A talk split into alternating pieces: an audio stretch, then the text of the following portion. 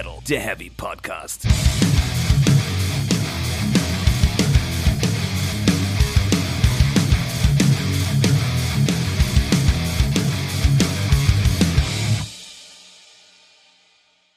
Herzlich willkommen zur ersten Folge des Speak Metal Podcasts. Mein Name ist Jasper und mir gegenüber sitzt der Stefan. Moin zusammen.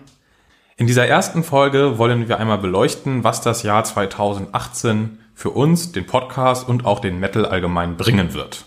Das heißt, ähm, was steht im Metal-Bereich an, was wird sich vielleicht ergeben, wie sehen allgemeine Entwicklungen aus. Und äh, ich möchte mich gleich zum Anfang entschuldigen, weil das wird vermutlich unsere schlechteste Folge. Wir haben sowas noch nie gemacht und wir sind beide auch noch gesundheitlich angeschlagen. Deswegen sind die Voraussetzungen eigentlich ideal, um sowas nicht zu machen. Aber wir tun es trotzdem. Ja, also muss man ja auch ganz klar sagen, äh, es ist ja hier schon einfach nur ein Spaßprojekt. Insofern ist das auch alles gar nicht so wild. Ähm, Jasper, du sagtest, äh, du willst gleich voll äh, durchstarten in Richtung Metal im Jahr 2018, wenn wir das jetzt schreiben. Ähm, würdest du denn da anfangen wollen? Ähm, also ich denke, es geht erstmal um die Perspektive des Fans. Das heißt, äh, wo informiert man sich, wo konsumiert man, wie konsumiert man? Das sind, finde ich, so wichtige Punkte, die sich vielleicht gerade ein bisschen im Umbruch befinden könnten durch Social Media, durch Streaming, durch neue Konzertangebote und dergleichen. Ähm, aber wenn du jetzt meinst, das ist jetzt gerade im Umbruch noch oder sind wir eigentlich nicht schon längst durch, durchgebrochen, was das betrifft? Mm, also ich glaube, wir haben schon einen großen Teil des Weges hinter uns gebracht, äh, aber Metal ist ja allgemein eher jetzt nicht so die fortschrittlichste Szene, sondern man ist immer noch ein bisschen skeptischer, was Neuerungen angeht und dergleichen. Und deswegen liegt da vielleicht auch noch ein bisschen Strecke vor uns. Und auch Technologien fehlen vielleicht noch an ein, der einen oder anderen Stelle so ein bisschen. Ja. Also da nicht, ich, ich, ich bin da eher tatsächlich ein bisschen skeptisch. Ich meine Meinung nach, also in meiner persönlichen Wahrnehmung ist es schon so, dass wir inzwischen in Sachen Metal auch quasi uns im ominösen Web 4.0 oder wie auch immer das heutzutage geschimpft wird, äh, bewegen. Ich meine, was, was, du hast deine Social Media, also jede Band hat ihren Social Media Kanal. Manche Bands haben nicht mal mehr eine eigene Homepage, außer diese tief in den 80ern verwurzelten. Dementsprechend sehen da natürlich auch die Homepages aus. Ähm, eigentlich alles an Metal angeboten ist auf Spotify verfügbar. Du hast die verschiedensten Metal-Medien, die online berichten und informieren. Ich glaube, eigentlich sind wir so den Schritt schon gegangen wir sind definitiv schon einen Teil des Schritts gegangen, aber ich glaube zum Beispiel alleine die Tatsache, dass wir der erste wirkliche deutsche Metal-Podcast sind, also es gibt ein paar, die haben ein, zwei Folgen gemacht, vielleicht hören wir auch noch ein, zwei Folgen auf, man weiß es nicht. Nein, das aber das zeigt schon, dass wir in Deutschland vielleicht noch ein bisschen hinterherhängen. Wir haben zum Beispiel auch noch nicht diese klassischen Influencer, auch wenn ich dieses Wort hasse. Aber abgesehen von vielleicht einem dunklen Parabelritter, wen gibt's denn da in Deutschland? Äh, da, da, da Im Metal-Bereich. In anderen Bereichen gibt's die nämlich schon lange. Ne? Irgendwie im Hip-Hop oder so, da hast du ja viel mehr solche Sachen. Da hast auch viel mehr YouTube-Kanäle und solche Geschichten. Da hängt der Metal noch ein Stück weit hinterher, habe ich das Gefühl. Ich, da, ich weiß tatsächlich nicht, ich kenne keinen internationalen Metal-Influencer. Ja, also es war auch gar nicht darauf bezogen, dass es den international vielleicht gibt, aber es gibt ihn in Deutschland auf jeden Fall nicht. Und in anderen Genres gibt es die halt auf jeden Fall. Ja gut, das ist korrekt. Das ist korrekt. Ja, vielleicht ist es aber auch, wie du schon meintest, tatsächlich so ein bisschen so, so eine Metal-Sache an sich. Nicht unbedingt, dass man sagt so, ey, das mache ich alles nicht mit, sondern vielmehr so, brauchen wir das? Hilft uns das weiter? Das ist vielleicht mehr die Geschichte, weil wir sind uns beide einig, wir haben irgendwie beide mit Social Media zu tun und so Geschichten wie Influencer-Marketing und so. Ja, Gut, aber auch wenn wir nur Social Media nehmen, habe ich immer noch das Gefühl, dass ganz viele Bands einfach auch nicht verstanden haben, was sie da eigentlich machen sollten. Und da fehlt noch so der professionelle Umgang damit. Also es ist dann manchmal wirklich einfach ein Ersatz für eine Homepage. Aber so funktioniert ja ein Facebook-Kanal zum Beispiel gar nicht. Das ist alles im Kommen und da gibt's auch schon Leute, die machen das echt gut. Wenn du irgendwie meinetwegen einen Nergal nimmst, der irgendwie da auf seinem Instagram-Kanal irgendwie Leute sowas von entertaint mit irgendwelchen Yoga-Bildern gemischt mit Konzertbildern, aber ich finde, es ist halt noch im Kommen, der Prozess ist noch nicht unbedingt abgeschlossen und ähm, ja, und das beginnt zum Beispiel auch schon bei der Frage irgendwie, wo sollte man News zu über Bands konsumieren?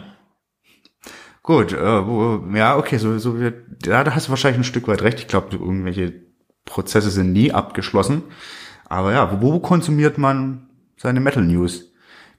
Ich denke tatsächlich, da sind nach wie vor die Band eigenen Kanäle die besten. Also die hast du jetzt zum Beispiel über Facebook, über Instagram hast du es ja alles sofort in der Tasche. Also alles, was, wenn deine Band irgendwas raushaut, die Bands, für die du dich interessierst, hast du das da.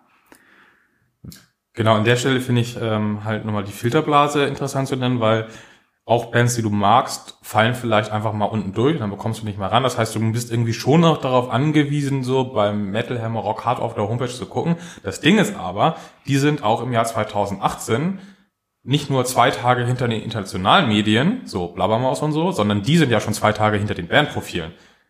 Und das finde ich irgendwie total schwierig. Das hast du in anderen Bereichen so nicht. Die Geschwindigkeit so bei der Newsverbreitung im Metal, die ist irgendwie ja, ich denke, das ist es. Das ist viel mehr darauf zurückzuführen, ähm, wie, wie vermutlich die Redaktionen besetzt sind und wie da der Fokus liegt. Aber du hast natürlich recht. Also ich würde zum Beispiel niemals auf die Metal Hammer Seite gehen, um aktuelle News wirklich zu bekommen. Da würde ich mich zum Beispiel, mal, ich, wenn ich irgendwie Infos zu einer Band suche, gehe ich auf ihre Seite.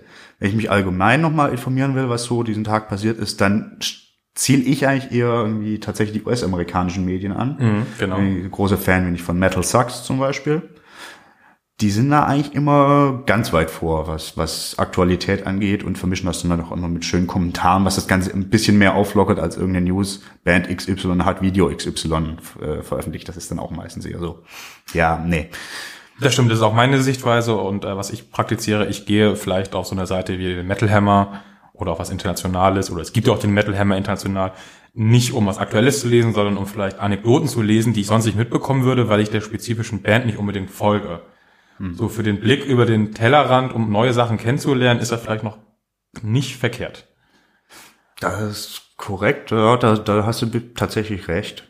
Da, dafür kann man, aber, und ich weiß, da werden wir jetzt ein bisschen aneinander geraten, wenn ich das will, dann lese ich tatsächlich noch das Magazin. Gedruckt. Auf das, totem Holz. Auf totem Holz, ja. Äh, ja, ich finde die Magazine auch immer noch relevant. Aber ich möchte zum Beispiel kein, äh, keine Albumbewertung oder so wirklich in einem Magazin lesen, weil bis dahin habe ich das Album 20 Mal bei Spotify gehört, wahrscheinlich, wenn es mich wirklich interessiert. Ansonsten zum, zum Kennenlernen von neuen Bands, ja, also ich finde so Reportagen und solche Geschichten finde ich total schön bei sowas, wenn du wirklich dann so vier, fünf Seiten zu einem Thema hast, irgendwie Black Metal in der ostdeutschen Stadt sowieso, falls es da irgend so Story geben sollte, so, dann ist das für mich der richtige Ort, ist da so ein Magazin, wo ich rumblättern kann, wo ich Fotos habe, wo ich was in der Hand habe. Da möchte ich auch noch ganz klar ergänzen, auch was zum Beispiel Interviews angeht. Ich, vielleicht bin ich da irgendwie auf den falschen Portalen unterwegs, aber es gibt keine Seite im Netz, die gute Interviews mit Metal-Musikern veröffentlicht, oder? Äh, geschrieben auf jeden Fall nicht. Also ich finde ganz gut, ähm, die Amerikaner haben ja diese, äh, die haben ja Radioformate relativ viel, wo sie auch mal bekannte Musiker einladen. Hier der, der Hatebreed äh, Frontmann zum Beispiel hat ja so eine Radioshow. Ähm, und äh, in Europa gibt's hier dieses Sparks TV, das ist ein YouTube-Kanal, die machen relativ gute Sachen. Aber ich bin allgemein kein großer Interviewfreund, deswegen tangiert mich das auch nicht so. Ah gut, okay. Also ich habe tatsächlich immer noch die Metal Hammer Ausgabe rumfahren, in der Götz Kühnemund äh, das legendäre Interview mit Joey Mayo äh, führte.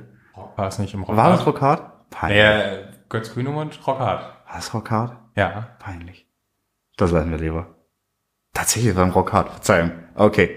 So gut. Mr. Rockhard ist das doch. Natürlich, ist mit Kühnemann. Ich weiß auch nicht, wir hatten gerade die ganze Zeit von Metal Hammer gesprochen. Nee, Rockhard natürlich. Das große Blatt. Dieses legendäre Interview ja. Ich würde für den Metal sterben. Würdest du? Würdest du? Großartig. Joey hat ja auch äh, neulich in Kiel auf der Bühne wieder darauf angespielt und gesagt, dass er sich äh, mit diesem Interview den Arsch abgewischt hat danach. ja, äh, das ja. war eine schöne Geschichte. In der Rockhard, bitte entschuldigt. Ja. Jedenfalls, um noch den Bogen zu schlagen, also ich habe immer das Gefühl, so auch Radiosendungen zum Thema Metal und so, die sind in Amerika deutlich verbreiteter. Bei uns geht das jetzt so langsam los. Wir haben sowas wie diese Tobias Sammelt Show bei Radio Bob. Aber auch wenn Radio Bob immer erzählt, dass sie so toll äh, Rock und Metal und so spielen, dann läuft dann vielleicht nachts um eins mal irgendwie Rammstein. Das ist so das höchste der Gefühle. Ansonsten läuft da halt irgendwie Rock, der auch so bei anderen äh, Sendern laufen könnte, der jetzt nicht unbedingt heavy ist. Ja gut, das, das muss ich sagen, die Radiolandschaft in den USA ist ja generell eine andere einfach. Das ist ja viel, viel weiter gefächert und das ist auch nicht dieses Format Radio, Gedöns unbedingt, wie wir es hier so fahren. Aber es stimmt schon so, da ist in Deutschland dann auch das Angebot eher geringer und ich glaube aber, die, Nachfrage wäre durchaus da. Kann ich mir sehr gut vorstellen. Ja, und ich glaube auch, dass das kommt. Ich glaube auch, dass die, ähm, dass die Webradios noch mal verbreiteter werden, wenn endlich mal die ganzen Autos auch mal anfangen, irgendwie sich zum Beispiel Internetstreams ziehen zu können. Dann werden die Online-Radios, da gibt's ja echt unfassbar viele Metal-Radios in Deutschland, ähm, dass die auch noch mal professioneller werden, alle, wenn halt der Zuhörerkreis einfach größer wird. Oh, meinst du, vielleicht machen wir einfach dann unser eigenes Radio? Das Speak Metal Radio, genau. Ja, stay tuned, das kommt irgendwann, vielleicht mal oder auch nicht. Ja, gut, okay. So sind wir dann immer auf dem, dann sind, damit sind wir eigentlich immer auf dem Laufenden, was so im Metal passiert. Ich denke auch, also ich denke, wie gesagt, die Kombination ist am besten, man abonniert seine Bands, von die man unbedingt was haben möchte und auch noch ein, zwei äh, Metal-Medien, die den Horizont erweitern können. Und ich glaube, damit fährt man dann ganz gut. No. Dann kommen wir jetzt zum nächsten Punkt. Ja, und zwar wollen wir uns mal ein bisschen darüber unterhalten, wie wir, also Jasper und ich, als Fans die Entwicklung, was, was äh, Alben angeht, was Tourneen angeht, was Streaming betrifft, ein bisschen mal äh, untersuchen und überlegen, wie kann unser eigen oder wie deutet unser eigenes Konsum in Anführungszeichen Verhalten darauf hin, dass da Änderungen irgendwie sich anbahnen. Und ja, ich meine, natürlich ist es so, wir beide nutzen Spotify. Oder? Korrekt, Spotify, ja. Also das ist für mich das äh, beste Angebot. Ich habe den Rest auch mal ausprobiert. Äh, Amazon Music, äh, Deezer, äh, Google Play Music. Ähm, aber das beste Angebot habe ich persönlich bei Spotify. Und ich frage mich, wann da der nächste wichtige Schritt endlich kommt, dass sie endlich mal das Radio komplett ersetzen. Also ich glaube tatsächlich, das wird nicht passieren. Ich kann dir sagen, was ich damit meine. Ja. Ich meine nämlich, dass du dann sagen kannst, pass auf Spotify, ähm, lad mir bitte immer 50 Songs runter, die du in der Hinterhand hast, gemischt Sachen, die ich kenne, die ich nicht kenne. Und dann, wenn ich Auto fahre, misch mir doch bitte jede Stunde einmal eine Nachrichtensendung kurz rein und auch mal den Verkehr auf der Route, auf der ich bin, weil ich habe das Smartphone eh dabei und das weiß, wo ich bin. Und dann brauche ich nicht mehr irgendwie zwischendurch auf den Radiosender wechseln, um zu erfahren, wie der Verkehr ist oder wie das Wetter wird oder so. Und ich könnte mal so meine Themenblöcke zusammenfügen. Ich könnte sagen, erzähl mir was über die US-Politik zum Beispiel oder auch nicht, weil ich keinen Bock auf Trump habe. Und dann wäre, glaube ich, der nächste Schritt irgendwie getan, um dieses lineare Radio zu ersetzen. Also praktisch und die Technologie ist dafür da. Das, das ist das ja alles längst machbar. Deswegen verstehe ich nicht, warum das noch keiner gemacht hat. Ich glaube, das wäre ein Killer-Argument. Wenn dieser damit anfängt, bin ich morgen bei dieser. Okay. Ja gut, also, ja, ich meine auch bei, bei Spotify gibt's ja die Angebote mit den mit den Mixtapes, die aus den aus Songs von Bands bestehen, die man eh gerne hört und die die diese Entdecken-Funktion, dein Mix der Woche. Genau. Wo dann auch immer sehr schöne ganz treffende neue Vorstellungen drin sind. Und das dann noch gebündelt mit, mit, mit gesprochenem Wort, mit, mit Inhaltsbeiträgen. Und mit einer Automatik, dass er immer, wenn ich im WLAN bin, holt er neuen Stoff nach, damit ich immer was vor mir habe. Ich finde halt Spotify allgemein zum Entdecken von Musik total super. Bestes Werkzeug überhaupt. Und da fehlt mir noch der Schritt, weil irgendwie, wenn ich ins Auto gehe, dann kann ich eigentlich nur meine vorher gefälligte Playlist irgendwie hören oder so und da bin ich schon ein bisschen limitiert. Da bietet mir ein Radio, auch wenn die ihre Rotation haben, doch noch mal irgendwie mehr. Und da warte ich noch auf den nächsten Schritt. Na gut, also, Weil so müsste ich halt jetzt 20 verschiedene Playlists abonnieren, die sich vielleicht jede Woche ändern, dann hätte ich es auch. Aber ich möchte es komfortabler.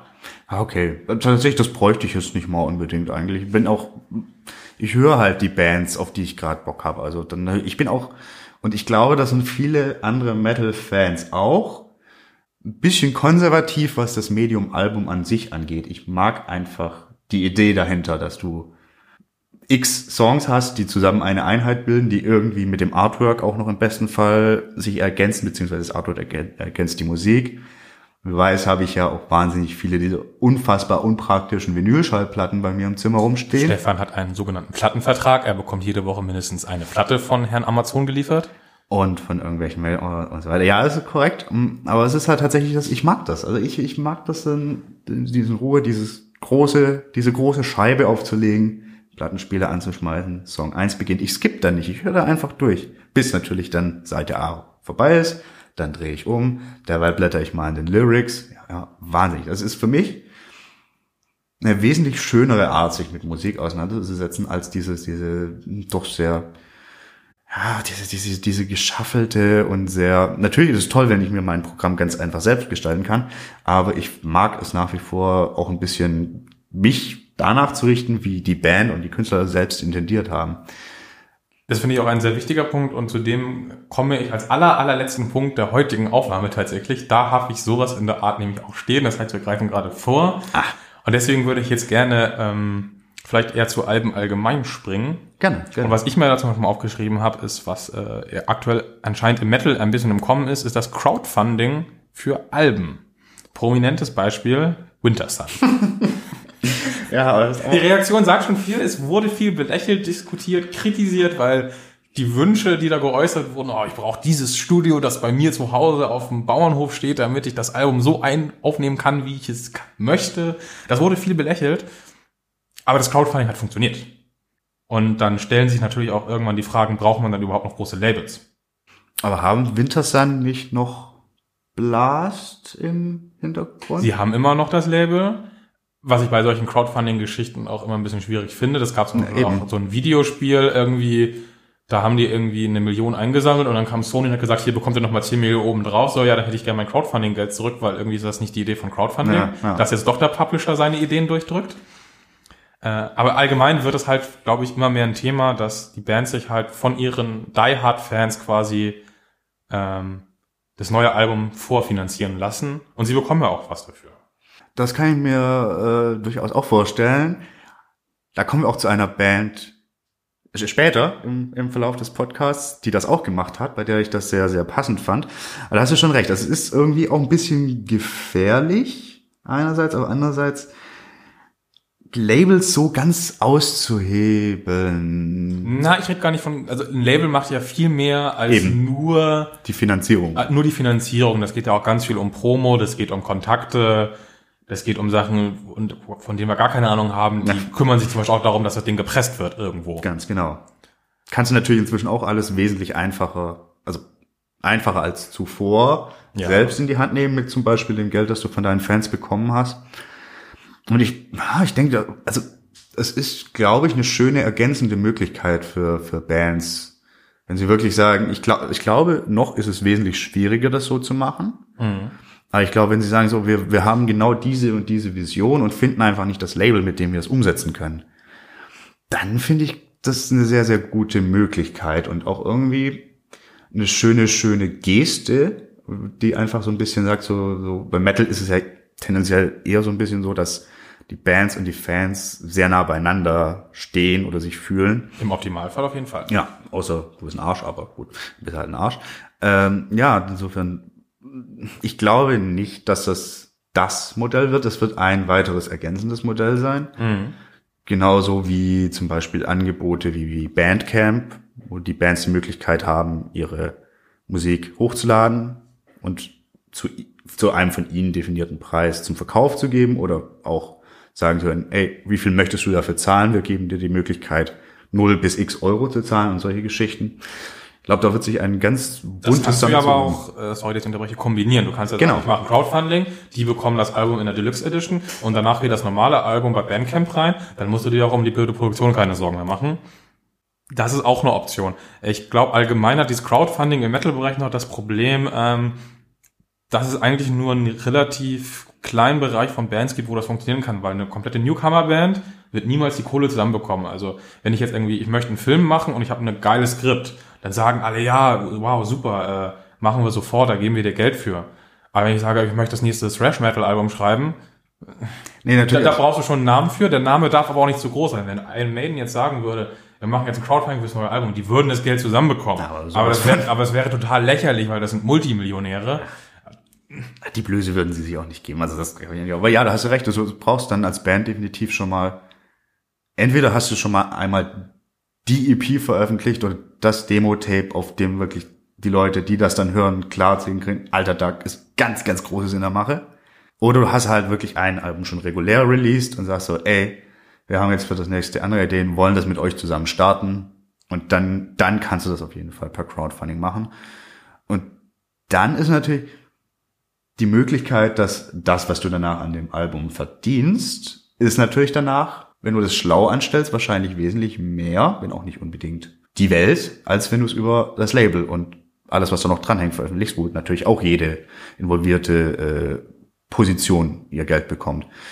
Das kann sich dann durchaus halten, doch, das glaube ich schon. Genau, du sparst ja Prozente und kannst vielleicht dann auch mit den Prozenten, die normalerweise Marketing gemacht werden würde, könntest du dir selbst eine Marketingagentur suchen oder es komplett selbst machen. Das ist auch nicht mehr so das Hexenwerk inzwischen. Genau, das äh, du fährst ja nicht mehr durch die Republik und machst illegal Poster an die Wände. Das hat sich ja größtenteils erledigt. Ich hoffe, dass es manche immer noch tun. Ja, natürlich jetzt einen gewissen Teil gehört es noch dazu, aber es ist jetzt nicht mehr so, dass du das unbedingt machen musst und du brauchst ein Street-Team oder sowas.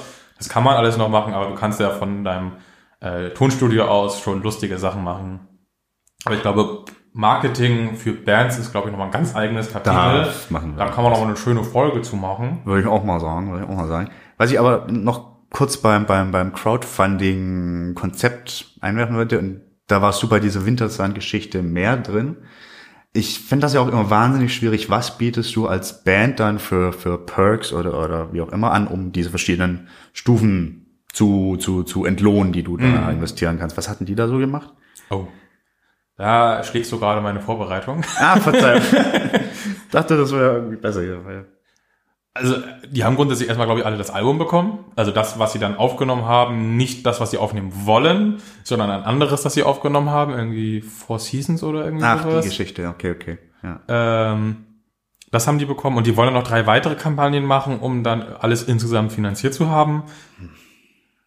Ja, und ich glaube, das da hast du also die Klassiker drin, irgendwie Autogrammkarten und sowas, so das, das wäre wieder die Frage, dann kommen wir nämlich auch wieder zu klassischen so Albenvertriebs wegen so Fanboxen, limitierte Fanboxen, wo dann irgendwie ein Button für 50 Cent drin ist, den man auch bei Ebay finden könnte und dafür dann 10 Euro mehr, so Ja, wenn sie- bin ich meist kein großer Fan von. Es gibt Boxen, die sind super, aber es gibt auch viel TINF und dass das allgemein jetzt so gemacht wird, irgendwie um anscheinend einbrechende Einkäufe, äh, Verkäufe auszugleichen, finde ich ein bisschen kritisch. Ja. Fand ich eigentlich immer schön, dass der Metal da noch nicht so weit war wie andere Genres, wo du dann irgendwie ein Badetuch dazu bekommst, das irgendwie nach zweimal Waschen kaputt ist und dafür hast du 20 Euro Aufpreis gezahlt. Und für ein total exklusives Lied, das nach zwei Wochen doch bei YouTube ist. Ja, das, äh, das ist richtig. Das ist tatsächlich auch ein. Da war ja der Hip-Hop ganz weit vor, was diese Boxen, oder ist es nach wie vor angeht, wo du dann, was weiß ich, deine eigene Crackpfeife drin hast. Und so.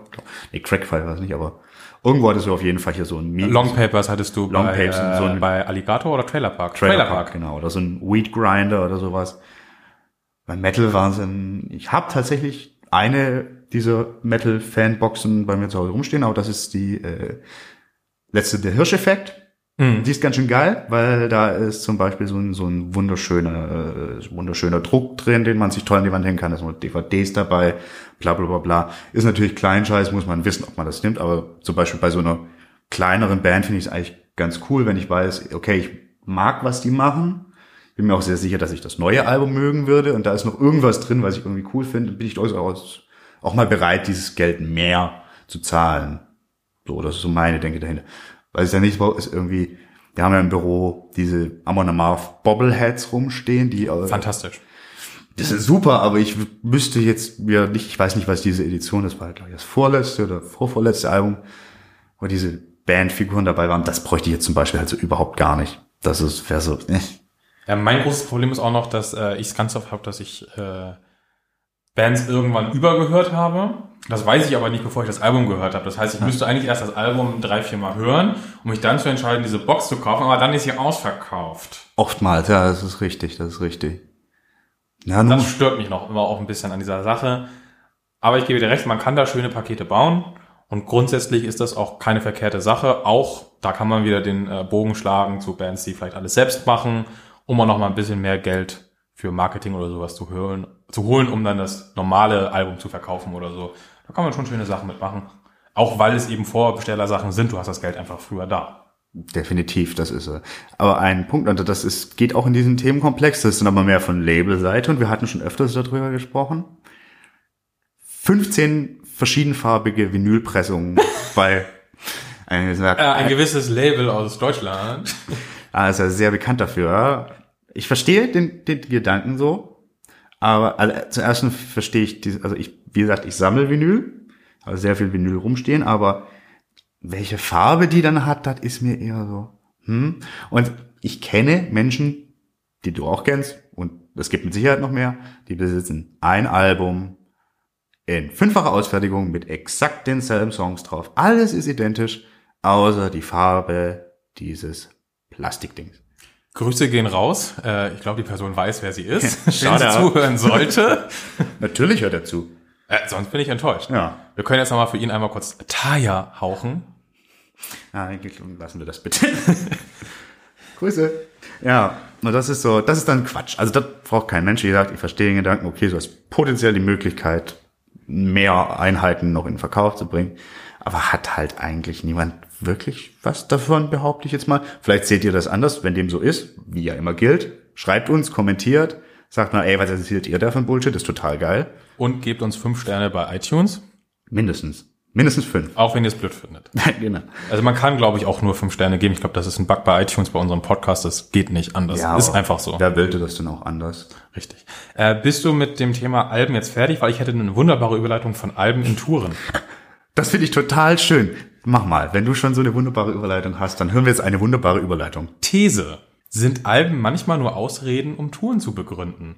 Ich habe immer das Gefühl so, dass manche Bands einfach nur eine B-Seite aus vor 20 Jahren rausschmeißen, um wieder rechtfertigen zu können für sich selbst, warum sie jetzt auf Tour gehen, weil du verdienst inzwischen mit den Touren ja dein Geld als Musiker.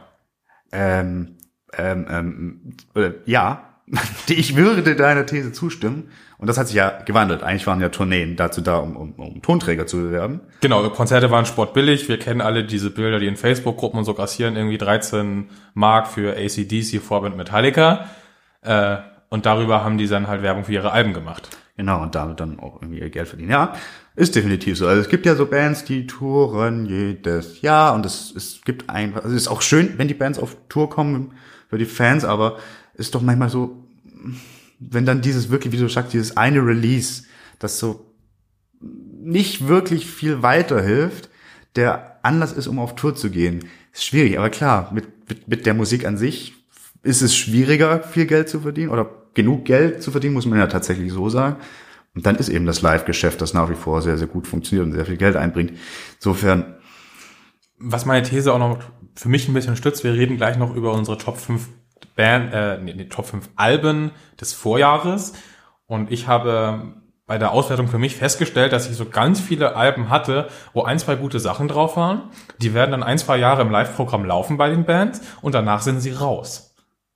Ja. Aber irgendwie so ein äh, Songs, die rauskamen bei einer Band, die schon äh, zehn Alben hat, da waren wenig Songs dabei, wo ich gesagt habe, das wird ein Live-Klassiker für die.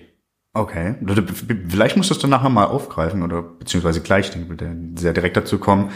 Äh, es ist ja die Alben, die ich jetzt gelistet hätte, da mag also ich schon mehr. Ich, ich rede auch nicht von den fünf, die ich gelistet habe, sondern von dem, was ich, wo ich gesagt habe, ich hatte Spaß mit dem Ach Album. so, okay. Aber ich habe es nicht aufgenommen und das ist einer der Gründe dafür, weil ich manchmal das Gefühl hatte, so, Ihr hättet einfach so wieder auf Tour gehen können, hättet einfach gesagt, wir verlängern die Tour um ein Jahr.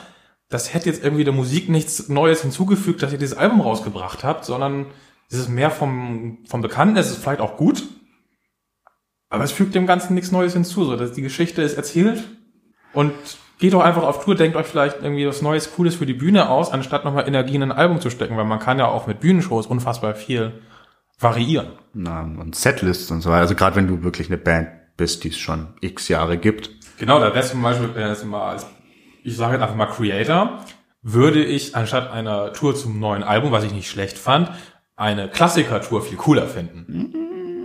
Okay. Oh, ich mag die Schlechtes Entwick- Beispiel. Ich mag die Entwicklung, die Creator genommen hat oder gerade nimmt. Ich mag die. Ich mag auch das neue Album, wie gesagt.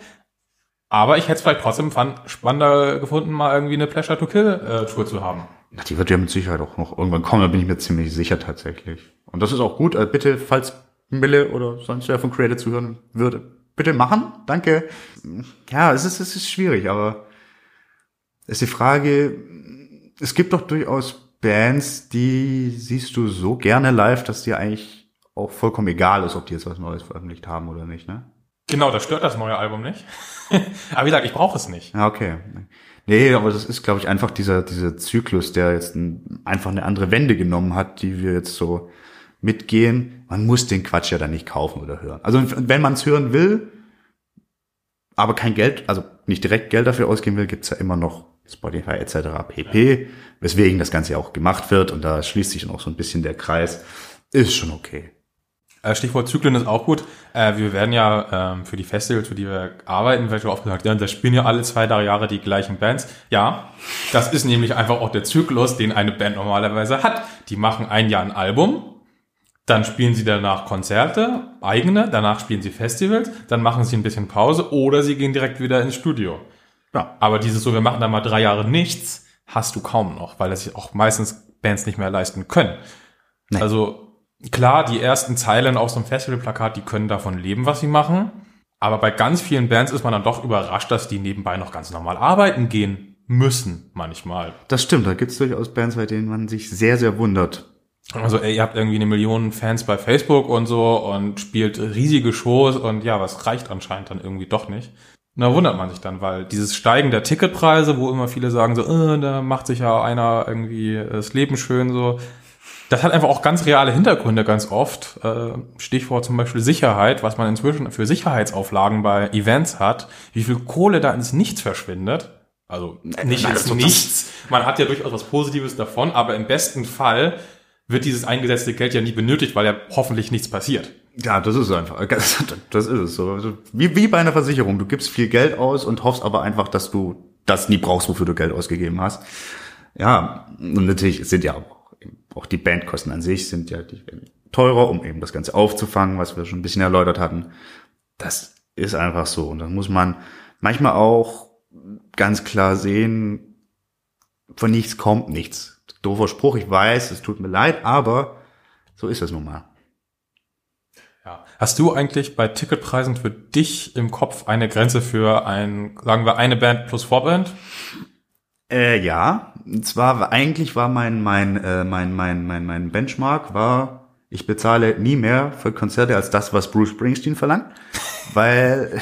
da bekommt man was für sein Geld. Ist so. Du bekommst drei bis vier Stunden wirklich beste Band-Performance, bester Sänger, alles ist fantastisch am Stück, kein Bullshit. Und du zahlst im Zweifelsfall 80 Euro dafür. Ist für mich dann okay. Ja. Bei Guns N' Roses habe ich tatsächlich eine Ausnahme gemacht jetzt für letztes Jahr. Da, da hatten die Karten dann 100 Euro gekostet. Fand ich noch im Rahmen. Hat sich auch eigentlich gelohnt, in meiner Meinung nach. Aber es sind meistens tatsächlich ein, vielleicht zwei Konzerte in dieser Größenordnung, die ich im Jahr besuche. Ja, und da überlegt man tatsächlich auch noch länger. Ne? Also bei einem 30-Euro-Konzert, da überlege ich nicht so lange wie bei einem 80 Euro, 90 Euro Ding. Da muss wirklich schon irgendeine Besonderheit bei sein, dass ich sage, das ist es mir in diesem Augenblick wirklich wert. Irgendeine Band, die lange nicht mehr auf Tour war oder so. Ähm, aber wenn ich irgendwie zu einem Metallica-Konzert gehen würde, was ich wahrscheinlich niemals tun würde, weil ich die Band nicht sonderlich mag, aber die spielen alle zwei Jahre in Deutschland, da finde ich dann einen entsprechenden Ticketpreis wenn er dann meinetwegen 100 Euro betragen würde, einfach nicht mehr für mich persönlich gerechtfertigt. Ja, also, weil es einfach auch zu beliebig ist, weil es so oft ist. Ja, ich muss sagen, ich hatte auch keine Karten mehr für die anstehenden Metallica-Konzerte geholt. Ich glaube aber schon, dass die halt, wie du vorher schon erwähnt hast, showtechnisch gut auffahren, was wahrscheinlich den Preis dann doch wieder ein Stück weit rechtfertigt. Aber klar, wenn du die Band nicht sehen muss. Da wäre ich auch wieder beim Thema, äh, mach doch mal lieber eine Oldschool-Set. Okay. Weil wenn ich zum Beispiel irgendwie sagen will, wir machen jetzt mal Master of Puppets Tour, da wäre ich dann wahrscheinlich schon viel eher dabei. Und die Produktion würde genau das gleiche kosten, der Ticketpreis wäre der gleiche, aber ich wäre viel eher bereit dafür, das Geld auszugeben. Na gut, das ist ja dann wieder... Das ist eine total persönliche Sache. Also eines meiner teuersten Konzerte war zum Beispiel äh, die Australian Pink Floyd Show, die The Wall komplett gespielt haben. Mhm. Das ist noch nicht mal die Originalband. Nee. Aber die sind live inzwischen besser als was die originale Band äh, gemacht hat, als sie sich aufgeteilt hat dann. Und das ist einfach so eines meiner absoluten Lieblingsalben und deswegen war das für mich in dem Moment total in Ordnung. Wenn es einfach, wenn die einfach nur Pink Floyd gespielt hätten, querbeet, dann noch Money rein und Animals und was, was weiß ich, dann hätte ich das nicht gezahlt. Ja. Also der, der Rahmen der Tour ist für mich bei sowas ganz wichtig beim Ticketpreis. Das ist. Oder auch ein Beispiel Rammstein so, die haben eigentlich seit 2013, glaube ich, kam Liebest für alle daraus oder 2012 oder noch früher. Nee, nee, nee, das war da den Dreh. Da kam eigentlich nichts Neues, es kam ein Best-of-Album, aber die ganze Show, die wurde ein bisschen erweitert, so, aber es war immer noch die gleiche Show. Und um das dann zum dritten Mal zu sehen, gebe ich nicht nochmal so viel Geld aus. Ja, das, das ist, das ist durchaus verständliche äh, Argumentation. Ist auch einfach so, man hat sich vielleicht übersättigt und außer man liebt die Band so, so sehr, dass es auch egal ist, wie die Show aussieht, dann ist das anderes. Einen anderen Punkt, den ich gern ansprechen würde, was ich vor allen Dingen in, in, in mehr im Hardcore tatsächlich, Hardcore-Metalcore-Bereich sehe, und das mag ich eigentlich sehr, sehr gerne, hasse meistens vier bis fünf mehr oder minder gleichwertige Bands, die gemeinsam auf Tour gehen, also wirklich auf Tour, nicht Festival, sondern Tour, Tour. Hast immer noch, be bewegt sich halt immer noch bei irgendwo unter 30 Euro und das finde ich dann so Sachen, da bin ich dann auch sofort dabei, wenn ich nur eine dieser Bands mag. Mhm. Okay, vielleicht nicht bei 30 Euro sollte ich schon zwei mögen, aber so, das finde ich dann wiederum eine andere Entwicklung. Aber auch hier ist dann die Frage so, okay, die gehen dann gemeinsam auf Tour, um möglichst breitere Menschenmassen erreichen zu können, um eben die Fans von allen verschiedenen Kombos zusammenzubringen. Ist das dann auch so ein, also ich weiß da tatsächlich nicht, ich frage mich, ist es mehr, ist, was steckt da an? Also es steckt ja wahrscheinlich überall finanzielles Kalkül dahinter, aber was ist da dann außer diesem Punkt so noch, hast du da eine Idee? Hm, ja, also Cross-Promo ist, glaube ich, das große Thema. Ja. Du, du kommst für eine Band und findest alle vier geil. Ähm, und solche Pakete kann man auch ein bisschen bunt gestalten. Es gab zum Beispiel diese geile Creator-Show vor zwei Jahren, glaube ich, oder drei Jahren, äh, wo du irgendwie Creator, Arch Enemy, ich glaube Sepultura und Wader, kann das sein? Irgendwie so ein Paket war. Ja, ja, ja das war waren vier oder fünf geile Namen, die irgendwo eine Ähnlichkeit haben, aber nicht eine direkte Ähnlichkeit. Und das ist auch ein mega geiles, ähm, mega geile Kombi. So. Und dann gehst du meinetwegen wegen Arch Anime hin und findest den Rest aber auch super, weil es in diese Richtung fällt. So. Es gibt aber auch Pakete, die sind total furchtbar. Wenn die Scorpions irgendwie, weiß ich nicht was als Vorband haben, oder auch Maiden, die hatten irgendwie die letzten Touren Vorbands, die haben da so überhaupt nicht reingepasst. Von Ghost mal abgesehen, aber das war bei uns halt nicht der Fall.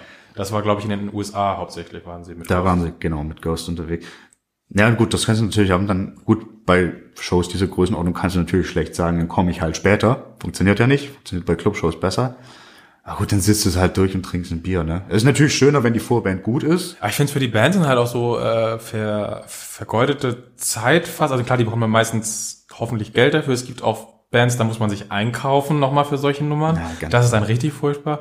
Aber zum Beispiel vor Queen in Köln hat eine Band gespielt, äh, da hat es auch noch geregnet wie sauber, es hat sich auch so keiner dafür interessiert. Und dann ich so, hm, das passt auch musikalisch überhaupt nicht. Was soll das denn? Da werdet ihr auch keine Post-Promo-Effekte mit rausziehen können.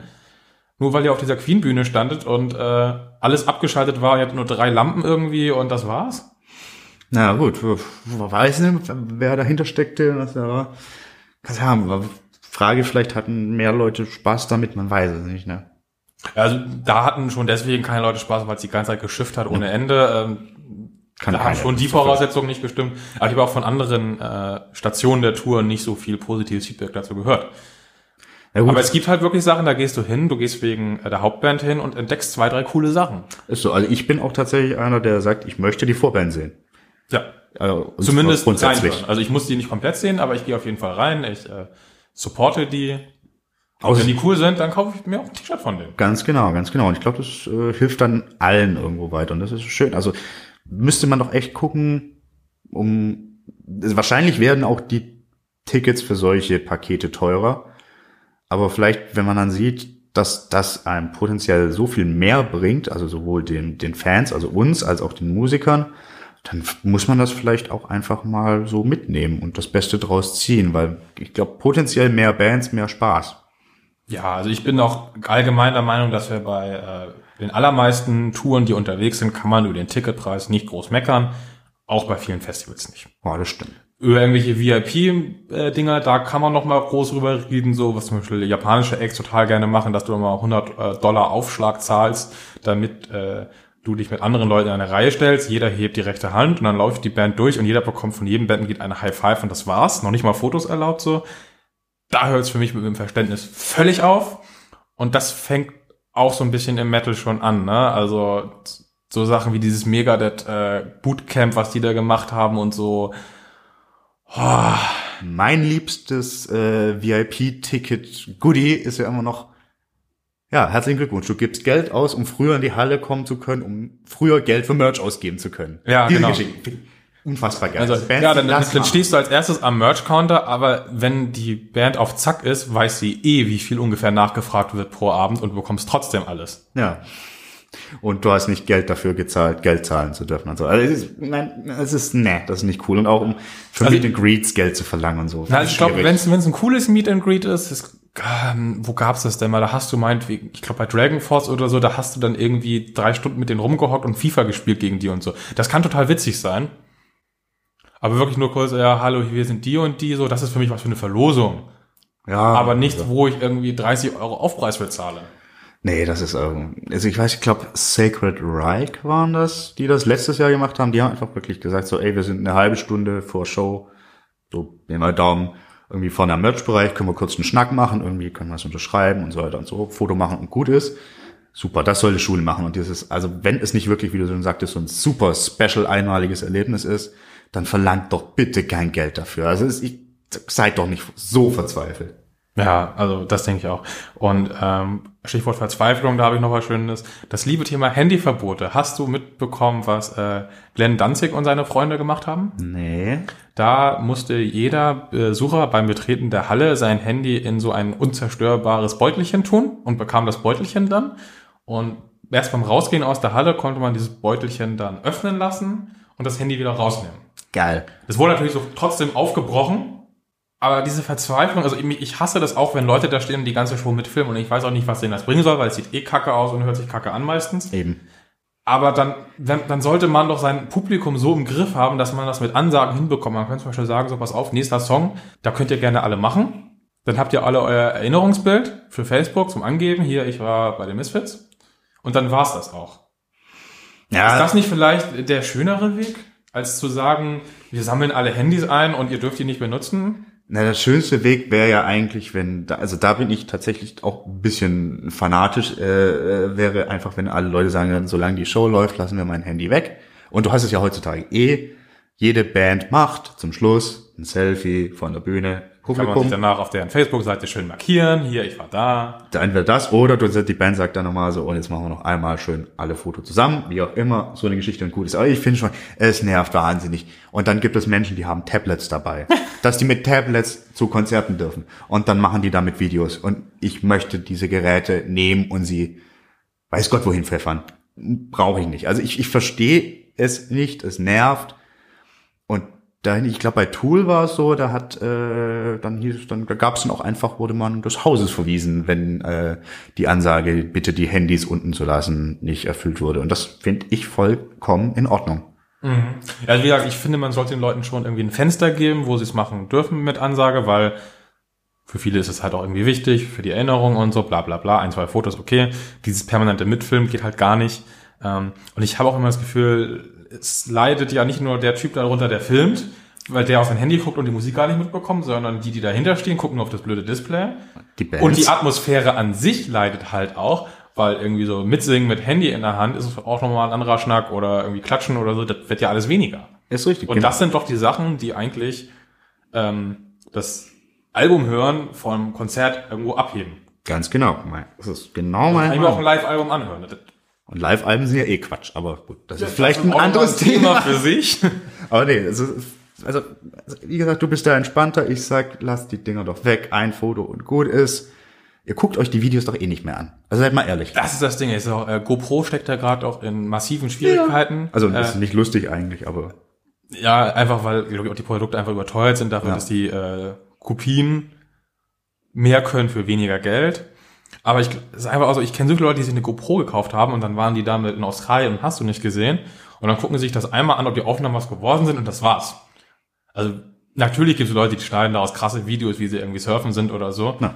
Aber damit bekommst du nicht die Stückzahlen hin, die GoPro erreicht hat. nee, das ist wahr. Das ist so viel für die Tonne und das ist, wenn ich irgendwie auch bei mir bei, äh, bei Google angucke, was für Fotos ich da hochgeladen habe in die Cloud automatisch als Sicherung, das ist dreiviertel Crap. Das guckt sich kein Mensch an. Das ist auch wieder ein Thema für sich, dass allgemein durch Digitalkameras der Wert einzelner Fotos und Videos einfach auch gesenkt wurde, weil man es immer machen kann. Ganz klar, ganz klar. Da, da bin ich auch, auch da bin ich ein bisschen wie bei den Alben und meinen Schallplatten ein bisschen konservativ und großer Polaroid-Fan. Das ist, das ist einfach was Schönes. Oder Einwegkameras. Nee, es hat nichts mit Hipsters, das ist einfach, das ist tatsächlich irgendwie, Man, man fotografiert viel bewusster. ist so. Und ich, es ist ja nicht, dass ich mir irgendwelche Neuerungen verweigere. Das, das nicht, aber ich kann auch, also ich schätze das dann eben mehr wert oder auch so, sehr, so Einwegkameras, diese billigen da aus dem Drogeriehandel. Natürlich ist das meiste scheiße, was du da, da drauf an Fotos machst.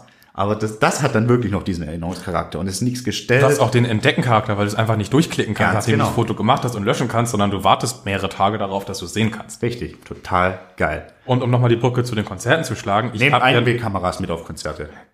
auch, äh, ich habe ja nur noch oft genug äh, für äh, unseren Arbeitgeber auf Konzerten fotografiert und hatte da auch öfter mal dann ähm, das Privileg, nicht nach drei Songs den Graben verlieren zu müssen, sondern ich kann mich das ganze Konzert, abgesehen von Szenen, wo irgendwie Pyro im Einsatz ist, da ist es ein bisschen schwierig, aber ich kann mich fast das ganze Konzert im Graben aufhalten. Und wenn man sich dann die Zeit nimmt und nicht sagt, meine Kamera macht 10 Bilder pro Sekunde, ich halte einfach mal gedrückt, dann werden die Bilder plötzlich so viel besser, Ja. Wenn man sich wirklich dann auch mal die Zeit nimmt, so eine Komposition zu erstellen mit Elementen. Gut, es ist immer noch schwierig, weil die Band macht, was sie will. Die Äh, boah, spielt ja nicht mit. Da kann der sagen, äh, Entschuldigung, ähm, Markus, äh, magst du bitte da so? Stopp, da, genau hier stehen bleiben. Danke, danke. Und jetzt sagt doch bitte mal schön, dass ihr Heaven Shall Burn seid so und äh, dann soll bitte die Crowd noch irgendwas machen, weil ich die Crowd auch noch ein Stück im Winkel drin habe. Nee, so funktioniert das ja nicht, aber du kannst besser Fotos machen. Und wie gesagt, es sind bei jedem Konzert Fotografen. Auch das ist wieder ein Grund, warum man eigentlich keine blöden Handyfotos braucht. Richtig. Aber das eine Foto mache ich auch. Ich mache auch immer, ich bin gerade da. Ja, ich bin, ich bin da auch und dann wird das bei Instagram gepostet und so. Aber danach da. ist das scheiß Handy weg. Ganz genau. Dann kommt es in die Tasche. Ich gucke vielleicht noch mal, wie spät es ist, äh, was meistens aber dann eher ein schlechtes Zeichen ist. Genau, dann hat die Show ein Problem. dann hatte ich schon ein Problem. Ähm, ja, aber ich bin nicht für harte Handyverbote, ich bin dafür für mehr Kommunikation. Ja, Und wenn dann einer richtig bresig ist und in der ersten Reihe mit seinem äh, iPad, äh, wie heißt das große iPad? Mit dem großen iPad Pro, glaube ich, iPad Pro ja, steht, so vermutlich, dass ja. 200 Leute dahinter nichts mehr gucken können, weil das Ding obszön groß ist, dann schmeißt den raus. ja, ja. Oh, Ich glaube, es ist, ich habe die Hoffnung, es wird auch irgendwie diese Entwicklung nehmen. Aber vielleicht muss bis dahin einfach mal. Normalerweise ist das nicht meine Einstellung, aber da bin ich dann tatsächlich mal. Äh, Ich bin Gib auch guter Hoffnung, dass diese äh, Einstellung mehr wird, weil die News dazu mehr werden. Ja. Da wären wir wieder beim Thema Newsseiten. Aber von wie vielen Bands gab es in den letzten Jahren solche Berichte, wurden auch, also ich auch mal Musiker auch mal wütend zum Beispiel Handys zerstört haben oder solche Geschichten. Das muss dann natürlich auch nicht sein, Nein. aber es wird immer mehr in den Fokus gerückt. Ja, das ist vielleicht dann dieser, das ist also ein ein Lerneffekt eintritt. Genau. Das finde ich schön, ja. Ich glaube da auch äh, an die Community des Metals, dass man da tatsächlich einen Lerneffekt haben kann, weil ja auch für einen Teil glaube ich wird es auch einfach einen Abnutzungseffekt geben, weil wir sind jetzt das so und so vielte Jahr, in dem es Instagram und alles gibt. Vielleicht hat man sich irgendwann noch in sowas mal satt gesehen. Hm, Ja, weiß man nicht. Also ich habe schon das Gefühl, dass in der Anfangszeit wurden solche Fotos von allen viel mehr bejubelt und so und heute bekommst du drei Likes vielleicht. Ist so, weil du halt aber auch 50 in deinem Feed hast. Genau, weil es einfach auch immer mehr Ja. wird so und das ist einfach hat sich vielleicht langsam mal erledigt. Ja. Haben wir noch was zum Thema Touren zu sagen? Gibt es eine Tour, auf die du dich besonders freust vielleicht dieses Jahr schon? Hast du schon was? Ja, tatsächlich äh, dieses Jahr noch nicht so richtig. Ich finde schade. Was, ich war, äh, ich würde gerne, ich bin mir jetzt nicht sicher, ob es in UK oder in USA war, zur Trivium Tour, weil die da mit Venom Prism und Power Trip zwei unfassbar geile Bands mit dabei haben. Ja, das ist ein schönes Paket. Aber in, in Deutschland hier ist es, ich weiß nicht mehr, wen sie da haben, es ist nicht so meins irgendwie. Das. Aber wahrscheinlich werde ich mir trotzdem eine Show von denen angucken, weil ich die Band doch sehr gerne mag. Aber, so. Sonst habe ich noch keine Highlights. Wir gucken mal, ja. was auch, da auch kommt. keine Tickets? Äh, Tickets habe ich für Hot Water Music in Köln. Das liegt schon bereit, aber das war's dann auch erstmal. Lass ich habe tatsächlich auch nur für ein Musical Was? Tickets für Hair. Ja, ja. Das kann man schon mal gut Das machen. ist ja auch irgendwo ein Rockmusical. Richtig, Das richtig. kann man schon mal machen. Das finde ich okay. Aber ansonsten habe ich auch noch keinerlei Tickets tatsächlich, was auch ungewöhnlich ist. Normalerweise habe ich in einem Januar immer schon ein paar Sachen zusammen. Ja, das stimmt. Aber hat mich bisher noch, noch nicht so, wo ich denke, oh, da muss ich auf jeden Fall hin. Aber ich glaube, da kommen noch ein paar ganz, ganz große Nummern. Ja, es Sehr stehen ja auch ein paar äh, sehr spannende Alben an, äh, auch wenn man noch nicht so ganz viele Details bei vielen weiß, weswegen wir auch kein auf die Alben freuen wir uns machen, sondern ein, wie waren die Alben im letzten Jahr? Ja. ja, wollen wir dazu auch direkt übergehen oder über- haben wir noch was? Nein, ta- tatsächlich möchte ich jetzt auch über, über, über meine und deine Top 5 sprechen. Soll, soll ich auch einfach gleich mal anfangen oder willst du? Oder? Ähm, fang du doch an. Ich würde sagen, wir fangen wieder mit der äh, Top 5 an, oder? Mit dem fünften Platz. Ja, definitiv. Ich würde vielleicht noch ein Vorwort sagen. Ich habe es vorhin schon angemerkt. Für mich waren viele gute Alben dabei. Aber so, wo ich gesagt habe, so, oh, das ist ein Meilenstein für diese Band oder ein Meisterwerk für eine Band, die noch gar keine Meilensteine hatte oder sowas, weniger. Also, um mal ein Beispiel zu nennen, Arch Enemy, das Album ist nicht schlecht. Ich finde es ja eher so, ne, tatsächlich im Vergleich vor allen Dingen zum Vorgänger. Der Vorgänger war besser, genau. Es ist kein schlechtes Album. Man kann sich das gut anhören, man kann Spaß damit haben. Ich hatte Spaß damit. Ich habe auch gestern Abend auch in Vorbereitung noch ein paar Songs wieder gehört, um zu überlegen, ob es nicht doch vielleicht was für eine Top 5 wäre, weil die Band aktuell so viel größer wird. Aber es war einfach nur ein weiteres gutes Arch Enemy Album und mehr eben auch nicht. Das ist ja auch nicht schlecht. Aber es ist nichts für eine Top 5 Funktion. Nee, wahrscheinlich nicht. Vor allen Dingen, weil dieses Jahr irgendwie, also letztes Jahr wahnsinnig stark war. So, es gibt auch Bands, die sind einfach nicht drin, obwohl zum Beispiel bei mir die Creator irgendwie, ich habe sie geliebt und ich liebe sie immer noch. Aber hat es jetzt nicht reingeschafft. Also Aber genau das ist mein Punkt. Ich fand das Jahr eben nicht so stark. Ich fand, es gab starke Sachen. Aber wenn ich so sage, so, wenn ich in andere Jahre zurückdenke, da habe ich dann in jedem Jahr mehr oder weniger ein, das ein Album mindestens, wo ich sage, das war unfassbar gut. Dafür irgendwie verbeuge ich mich, vielleicht es auch noch zwei oder drei. Okay, bei mir sind es tatsächlich ein bisschen mehr. Ah, ich, spannend. das, ich hatte wahnsinnig Probleme. Ich mag das eigentlich auch nicht auf fünf. Ich bin mehr so, gib mir 20 Listen, weil ich möchte die und die nicht vergessen. Ja, dann sprengen wir aber sämtlichen Rahmen. Wir sind nämlich auch schon nah äh, bei den 50 Minuten tatsächlich. Deswegen sollten wir jetzt ohne Umschweife anfangen. Dein Platz 5, Album 2017. Enslaved E. Ich mochte die In Times nicht so richtig. Warum, weiß ich nicht. Mochte eigentlich alles zuvor seit ihren Black Metal, Viking Black Metal Tagen bis zu ihrem Progressive Turn. Als sie jetzt hier abgeliefert haben, Wahnsinn. Allein schon mit, mit Storm Sun als erste Single, dieses 10 Minuten Ungetüm. Wahnsinn. Und wie sie auf diesem Album Shoegaze, alles mögliche vermischen, progressiv bleiben, Extreme Metal bleiben, irgendwo unvergleichlich bleiben und einzigartig und ein fucking Saxophon unterbringen und das ist geil. Das dürfen nur sehr wenige Bands überhaupt ein Saxophon bei Metal einsetzen. Richtig. Oder generell. Es gibt Bands, die dürfen das, aber die Liste ist kurz. Und ich würde dir zustimmen, das haben sie gut gemacht. Richtig, richtig gut gemacht. Für mich Platz 5, 2017, Enslaved. Wie sieht's bei dir aus? Ich hoffe, ich spreche es richtig aus. Äh, Ziel and Ardor, Devil is Fine. Ach, schönes Ding. Black Metal meets Gospel. Klingt Hat, komisch. klingt komisch, hat auch eine total seltsame Hintergrundgeschichte. Der äh, Musiker hat bei Forschern gefragt, was soll er mal an Musikstilen kombinieren. Und dann kam äh, halt die entsprechenden Genres bei raus. Und er hat gesagt, ja, dann probieren wir das einfach mal.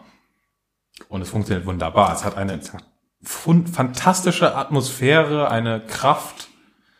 Das ist endlich mal wieder auch was Neues. Es ist nicht so, oh, wir kombinieren jetzt irgendwie Thrash Metal mit irgendwie Einhorn Power Metal. Wobei das auch geil sein könnte. Das könnte auch sehr geil sein, aber das ist jetzt nichts, wo ich sagen würde, da hat noch nie jemand dran gedacht. Und da gibt's garantiert auch schon 30, 40 Bands allein in Deutschland, die das hobbymäßig machen. Aber das ist, glaube ich, eine Kombination, an die hatte vorher noch keiner gedacht. Es gab vielleicht mal einen Song oder so, wo das vielleicht im Gospelchor drin war, garantiert. Aber wirklich ein komplettes Album zu machen mit dieser Thematik und diesem Gedankenspiel, was wäre, wenn die amerikanischen Sklaven äh, Satanisten gewesen wären, was ja so ein bisschen die Spielidee Super. ist. Das ist fantastisch. Richtig, richtig. Das ist mein Platz 5. Dann kann ich nachvollziehen. Siehst du, Das hat auch bei mir tatsächlich nicht reingeschafft, aber habe ich wahnsinnig, wahnsinnig gern gehört. Gut, muss man auch sagen, kam eigentlich schon 2016 raus, wurde aber letztes Jahr groß nochmal released. Super. Genau, ja, ja, das ist ein bisschen fließend gewesen. Aber lustigen Übergang kann ich jetzt machen. Und zwar, ich habe auf Platz 4 eine Band, die auch einen Gospelchor auf einem Metal-Album hat. In Metal in Anführungszeichen. Ich hätte niemals gedacht, als ich diese Platte zu hören bekam, dass ich die so zu schätzen wissen würde irgendwann. Tatsächlich geht es um Alaska aus Recklinghausen. Aus einem schönen Recklinghausen. Großstadt des Metals. Ja, NRW, mit ihrem Album Phoenix. Ähm, das werden bestimmt einige Leute auch schreien, um Gottes Willen, was ist das denn? Das ist irgendwo melodischer Hardcore mit einem Schauter und aber auch einem Sänger, der klingt, als würde er in eine, irgendwie wäre eigentlich ein R&B-Sänger. Es klingt jetzt total gruselig, aber die Art, wie diese Band das macht, ist so erfrischend und die Songs sind trotzdem noch hart, die sind mitreißend, das ist richtig gut. Das ist kein Pop, aber es ist poppig und das ist richtig, richtig super. Und die haben auch einen Song, ein Gospelchor ist mehr so hier äh, R&B, Gospel, la da. Aber natürlich ganz andere Baustelle, aber Top-Platte hat mich wahnsinnig gekriegt. Irgendwann höre ich immer noch sehr, sehr gerne und ist auch einfach mal was ganz Frisches. Ich habe es tatsächlich noch nicht gehört, das klingt aber ganz spannend, äh, auch wenn sich bei mir beim Stichwort R&B eigentlich irgendwie sämtliche Nägel aufrollen. Ja, aber man muss auch mal über den Schatten springen.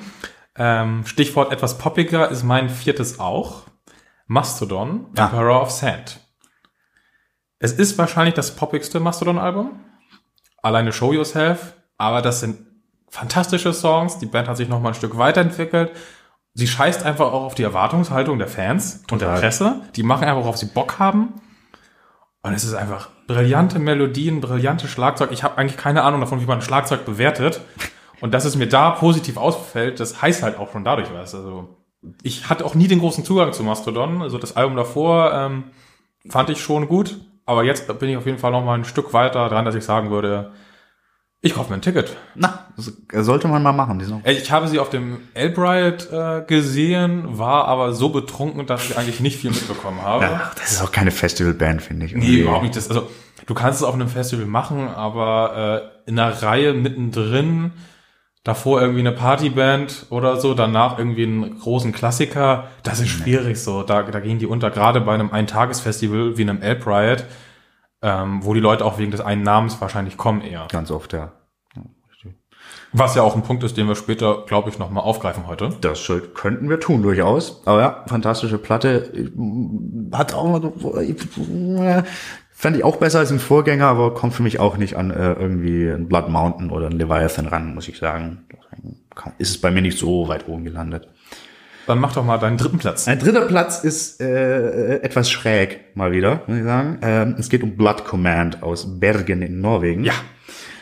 Da habe ich mehr oder weniger zufällig beim Reeperbahn Festival gesehen. Also mehr oder weniger, weil ich sagte, okay, ich will die sehen, ich glaube, es ist geil und ich hatte keine Ahnung, wie geil es ist.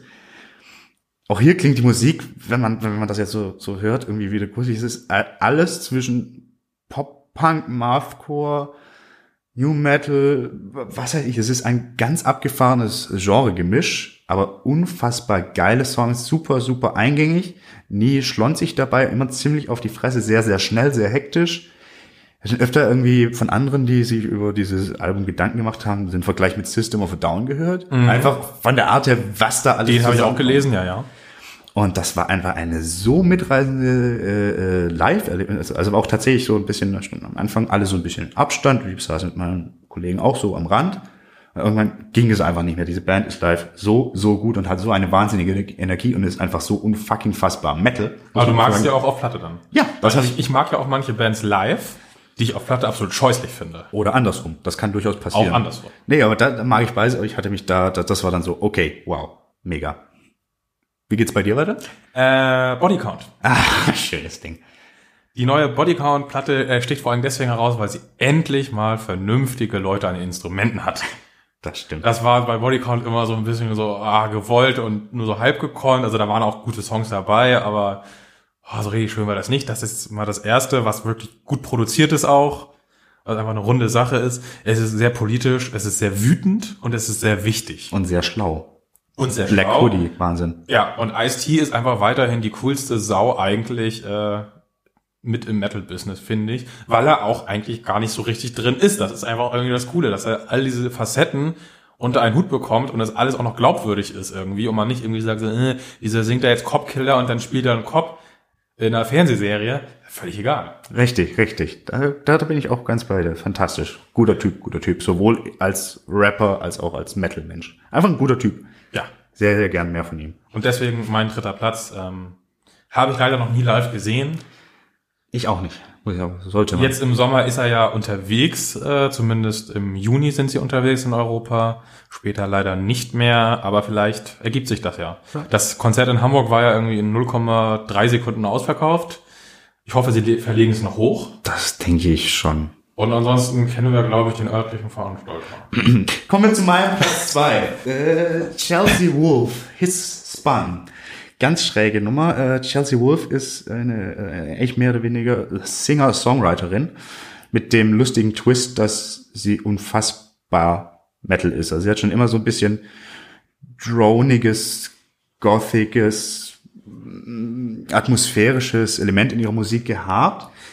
Als auf ihrem letzten Album ist es wahnsinnig viel Doom, was daraus zu hören ist. Und das ist so spannend, weil sie an sich eine sehr sanfte, aber eine, eine bösartige Sanftheit. Ich weiß nicht, ob man das so sagen kann, aber es ist wahnsinnig, wie sie mit ihrer Stimme arbeitet, das auf einem Teppich aus Doom Metal, aus einem düsteren, wahnsinnig, wahnsinnig düsteren Sog, der da so sich aufbaut, ist ein Erlebnis. Ich kann ich auch gar nicht so richtig Songs rausgreifen, weil das echt ein Ding ist, das hörst du durch, danach bist du im Boden zerstört und alles ist doof, aber das ist so gut dabei.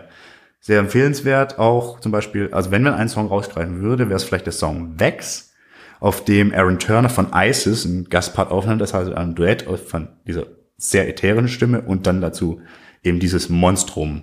Großartig. Hört euch das mal an, Chelsea Wolf. Ist bei mir tatsächlich knapp an den Top 5 vorbeigesegelt. guck mal. Aber war auf der Liste. Äh, mein Platz 2 ist nicht das zweitbeste Album meiner Liste. Und es wäre wahrscheinlich auch nur knapp in den Top 10 gewesen, aber ich finde es für mich einfach sehr schön. Und zwar die apokalyptischen Reiter mit der Rote Reiter. Ach. Weil ich mit dieser Band wahnsinnig viel verbinde, früher die wahnsinnig viel gehört habe, weil ich diesen Mix immer sehr cool fand, den die hatten. Und das Album davor, dieses Doppelalbum Tief und Tiefer, so wahnsinnig furchtbar war. Und deswegen finde ich es einfach so gut, dass diese Band jetzt zurück ist. Die haben wieder Bock, die haben wieder Wut im Bauch.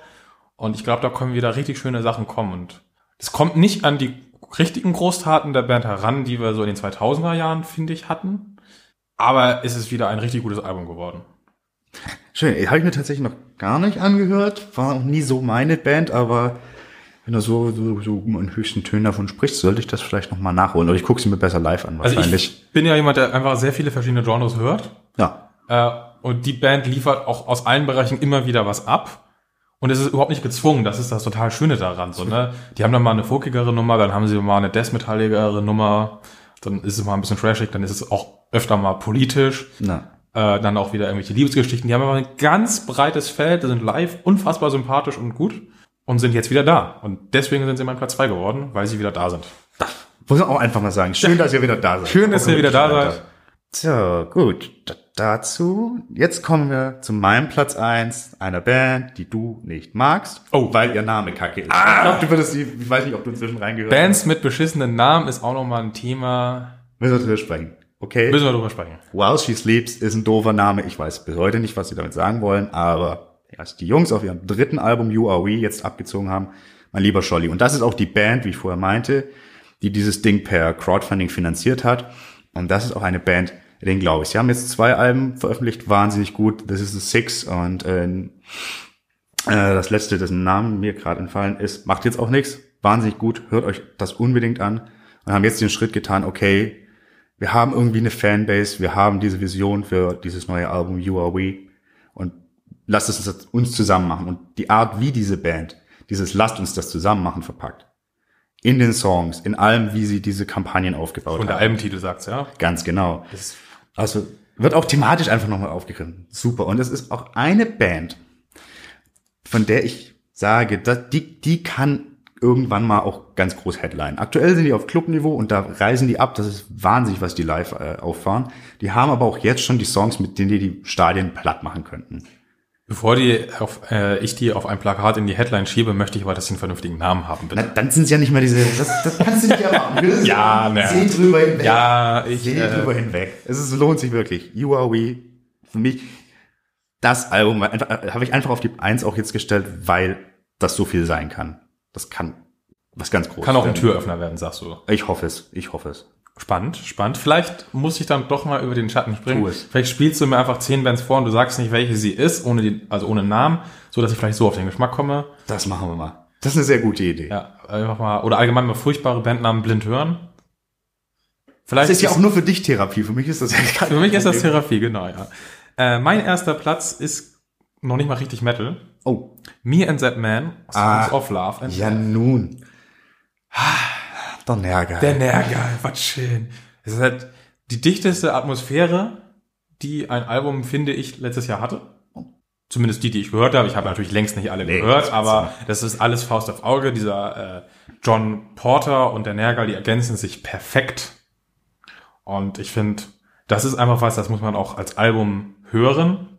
Das ist nicht so ein Ding, wo man zwei Songs hört, äh, wo wir bei dem Thema wären, sondern das ist was, da setzt man sich hin, damit beschäftigt man sich und das ergänzt halt auch, wenn es natürlich auch nicht seine Hauptband ist, aber es ergänzt einfach auch Nergal irgendwie wunderbar.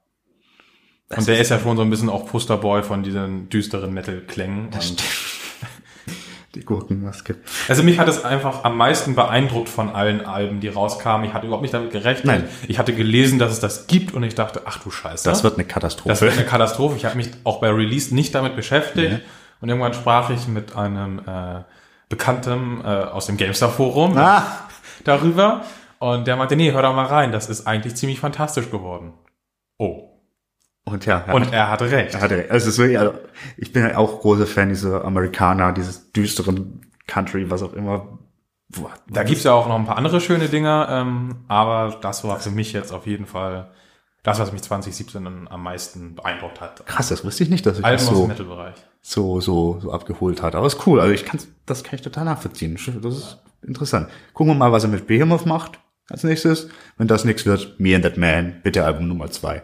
Aber wenn wir die zwei Top 2018 Alben gemacht hätten, auf die wir uns freuen, wäre besagte Band bei mir auf jeden Fall drin gewesen. Ja. Weil von dem Album erhoffe ich mir auch sehr viel. Das kann ganz groß werden, das ist richtig. Hm, vielleicht machen wir das auch. Aber wir haben es nicht gemacht, vielleicht machen wir es, wenn mehr Alben bekannt sind, weil das Problem war, wir haben gesagt, wir machen das und haben gesehen, da die meisten Listen hören so Ende Februar eigentlich auf, weil es ist viel bekannt, das kommen wird, aber nicht wann und das kann sich dann auch aufs nächste Jahr verschieben.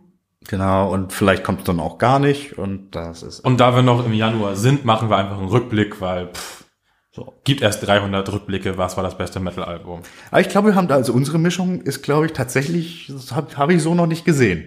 Ja, das stimmt. Da der waren ein paar Sachen dabei.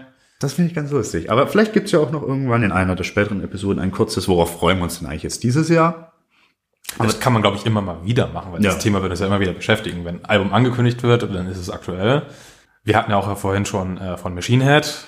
Ja, ich freue mich noch auf das Album, habe aber boah, ganz Ja. große Befürchtungen. Ja, äh, wir lassen das mal auf uns zukommen und haben damit äh, das Thema, unsere Top 5 Alben 2017, glaube ich, ausreichend beackert. denke ich auch. War sehr schön. Das, hat, das war sehr, sehr, sehr, sehr, sehr schön. Dann kommen wir jetzt zum nächsten Punkt und äh, der beschäftigt sich mit einer spezifischen Frage oder eigentlich zwei Fragen, die wir zusammengefasst haben. Stefan, möchtest du die Fragen vorlesen? Ich äh, lese die Fragen vor.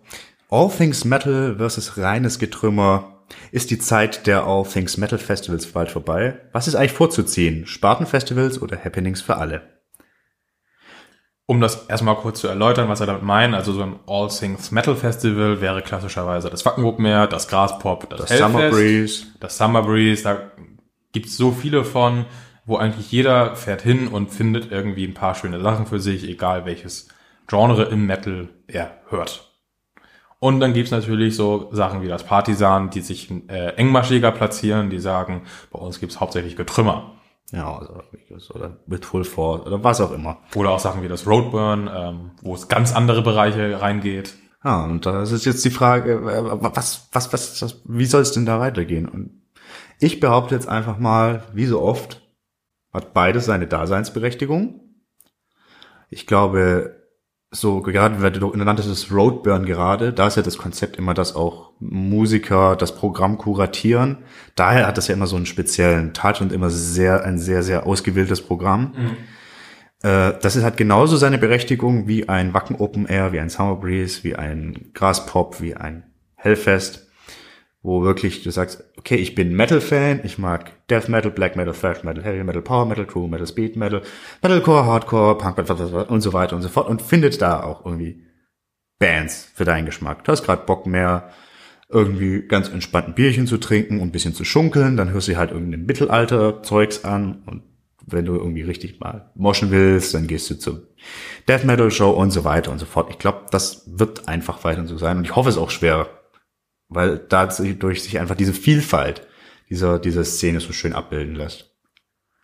Und du so viel Neues entdecken kannst, muss man ja auch sagen. Wenn du auf ein Festival gehst, von einem Genre, mit dem du dich eh viel auseinandersetzt, dann ist ja natürlich die Wahrscheinlichkeit sogar noch mal größer, dass du tendenziell eher mehr der Bands kennst. Einfach weil du dich mit dem Genre an sich so ja. auseinandersetzt. Und weil der Kuchen ja auch einfach ein Stück kleiner wird, aus dem man sich bedienen kann als Booker eines Festivals. Ganz genau. Ja. Also ich sehe auch die Berechtigung auf jeden Fall für beide Arten, tendiere aber ganz klar nicht zu den Spartenfestivals. Ich höre einfach zu bunt und also wenn es ein Spartenfestival ist, was einen Tag geht, meinetwegen in einem Club irgendwie fünf Bands und die nennen das Festival, ist es ja dann auch vielleicht auch irgendwo, dann ist es okay. Aber wenn ich meinetwegen eine Woche irgendwie auf so einem Acker verbringen soll, dann will ich auch das Gesamtpaket haben und mich nicht auf eine Richtung festlegen müssen. Also ich kann dann nicht fünf Tage nur Getrümmer oder fünf Tage nur Power Metal. Das funktioniert für mich nicht. Ich brauche da eine Mischung. Es muss nicht immer die komplett große Mischung sein. Na, na. Ne? Also ich weiß nicht, ich brauche dann vielleicht keinen klassischen Hardrock oder so, um mal ein Beispiel zu nennen, aber ich brauche eine bunte Mischung. Ja. Das ist auch meistens noch gegeben und wie gesagt, ich glaube auch nicht, dass sich das ändern wird. Ja. Und ich finde die vor allen Dingen auch sehr wichtig für den Zusammenhalt innerhalb äh, der, des Genres und der Community. Weil man hat das immer im Internet schon so irgendwie unter einem, ähm, unter einer Albumankündigung oder einem Musikvideo oder so, da haten sich dann schon dann gegenseitig mal irgendwie die Death Metal Fans und die Power Metal Fans. Und ähm, wenn sich dann alle noch auf ihren eigenen Events rumtreiben würden und gar keinen Kontakt mehr miteinander hätten außerhalb des Internets, langweilig. das wäre furchtbar. Man bleibt auch in seiner eigenen Filterblase viel mehr hängen. Und es würde der Szene einfach nicht gut tun. Ich glaube, dieser Austausch, der auf den großen Festivals einfach passiert, einfach weil so unfassbar viele verschiedene Geschmäcker aufeinander prallen, der ist unfassbar wichtig, um den eigenen Horizont zu erweitern und auch um die Szene lebendig zu halten. Weil daraus entstehen ja zum Beispiel auch dann Projekte von Musikern, wo man dachte, die würden niemals was zusammen machen können, aber die treffen sich dann irgendwie bei einem Festival im Artist-Bereich und wären sich auf Tour niemals über den Weg gelaufen sonst. All solche Sachen spielen da irgendwie mit rein, weswegen ich sage, ich bin ganz klar für die bunten Festivals. Okay. Hat, diesen Punkt hatte ich tatsächlich noch gar nicht mal so wahrgenommen, aber du hast vollkommen recht. Das, ist, natürlich muss man auch ein bisschen schauen, dass da, natürlich gibt's die Unterszene und alles, aber irgendwie ein Metal-Fan ist meistens doch noch irgendwie ein Metal-Fan und darauf, das ist so der kleinste gemeinsame Nenner irgendwo. Und wenn man den dann noch so ein bisschen zelebrieren kann und eben Neues kennenlernt, das ist schon cool. Also auch irgendwo bei diesem Festival-Gedanken ganz stark verwurzelt. Und um nochmal ein, äh, ein klares Beispiel zu geben, Metalcore wird im Internet auf vielen Seiten immer noch irgendwie, "Äh, das gehört nicht zum Metal und das ist furchtbar und das ist was für Kinder und so. Und aber wenn du auf einem Festival bist und da spielt auf der Bühne nebenan und dann bleibst du doch mal stehen und dann entdeckst du vielleicht eigentlich, dass das doch gar nicht so weit weg ist und vielleicht doch ganz geil ist. Und die Akzeptanz von Metalcore steigt ja auch immer weiter, habe ich das Gefühl. Ja, ist so. Und inzwischen äh, schämt sich auch keiner mehr dafür zu sagen, dass er irgendwie Heaven Shall Burn toll findet. Okay, da kann man wieder streiten. Ist das überhaupt noch Metalcore? Ja. Äh, aber du So weißt, Bands wie Asking Alexandria darf man zum Beispiel nach wie vor total kacke finden. Muss man. Äh, ja, Sollte man. ja, aber auch mal ein Beispiel zu bringen, Parkway Drive. Ja, bitte. Ich glaube, die wären vor zehn Jahren, äh, wären da diese Surferboys aus Australien äh, in einem, äh, einer Community von einem Metal Hammer oder so ziemlich zerrissen worden. Und heute leben die alle, weil, glaube ich, die einfach aus sich durch Live-Events, wo einfach unfassbar viele Leute waren, einen super guten Namen erspielt haben. Du musst auch nicht mal selbst hingehen, aber es reicht dann, wenn du mit anderen da bist und Leute kommen in dein Camp zurück und sagen, wie geil das gerade war. Das hilft ja auch schon mal. Der Austausch zwischen den verschiedenen Mitgliedern der Szene ist einfach viel größer bei diesen Events. Ja, das ist so. Das ist so. Das können wir einfach mal so stehen lassen. Und dann habe ich noch eine Frage dazu. Ja. Ist es gut, wenn ein Festival wie ein Hellfest meinetwegen eine Bühne macht, die nur für Death Metal ist? Also wir haben das, um das Wackengruppen als Beispiel zu bemühen, es ist schwierig, eine große Black Metal Band vernünftig ins Infield zu stellen. Weil es gibt einfach nicht so viele, die diesen Slot so füllen, dass das Infield dann auch voll ist. Dann hast du aber parallel irgendeine andere Band im Zelt, die vielleicht sogar mehr Leute ziehen würde eigentlich. Aber du willst sie ja unbedingt haben auf der Hauptbühne, weil sie einfach dazugehören. Es ist einfach wichtig, dass eine Black Metal Band, finde ich, mindestens eine einen geilen Slot auf einer Hauptbühne hat. Ich finde, das ist total für, wichtig für so ein Festival. Aber es ist total schwierig. Da magst du recht haben, aber ich sage jetzt mal, also ich fände auch schon so eine gesonderte Untergenre-Bühne. Ist ja auch schon wieder so eine kleine Filterblase. Dann sagt der geneigte Death Metal-Fan, ich bleib jetzt hier einfach stehen, weil hier spielen meine Bands. Genau. Da finde ich schön mehr Bewegung reinbringen und wie gesagt, das ist dann derselbe Effekt ein bisschen kleiner. Natürlich ist noch wahrscheinlich wird also noch was anderes schauen, aber ich finde, es kann ein Metal Festival durchaus alles auf der Hauptbühne abdecken, sollte es Sollte abdecken es. können. wenn es den Anspruch hat, auch wirklich alle Genres zu vertreten, dann müssen die da auch alle irgendwo auftauchen. So. Ganz genau. Und dann muss man vielleicht auch mal eine größere Band irgendwie von der Hauptbühne runterschieben, um das andere Genre reinzuschieben, finde ich. Da bin Einfach, ich bei dir. da geht's Ja. auch um Geschichten wie dann Livestreaming und so, um zu zeigen, was ist die Szene eigentlich. Und ähm, ich finde zum Beispiel gut so Sachen wie, man hat zum Beispiel einen Themenabend auf einer Bühne. Das ist wieder was anderes. Weil dann ist es ein Abend, aber das sind dann nicht die einzigen Bands aus diesem Genre, die auf dem Festival spielen, sondern du hast an einem Abend eine Konzentration und hast irgendwie ein zusammenhängendes äh, Programm mit einer Idee dahinter und das ist eine coole Sache. Das lockt dann vielleicht auch Leute an, die sich nie vor die reine Death Metal Bühne stellen würden, aber die vielleicht diesen Themenabend mal angucken wollen, um einfach mal reinzuschnuppern, weil das sind ja meistens dann auch Highlights. Ja, ja, das, das stimmt. Das ist eine schöne Sache. Da sind wir auch wieder bei den, wie beim Roadburn, dieser fein und noch kuratierte Gedanke. Also natürlich macht man sich beim Festival Booking und dem Programm wahnsinnig viele Gedanken, aber wenn du auch wirklich solche Parameter noch gibst, wie, wie da was zusammengestellt ist. Nicht nur, dass die Größen passen etc., sondern auch, dass wirklich das programmatisch so schön zusammenpasst für einen Abend, finde ich eine tolle Sache.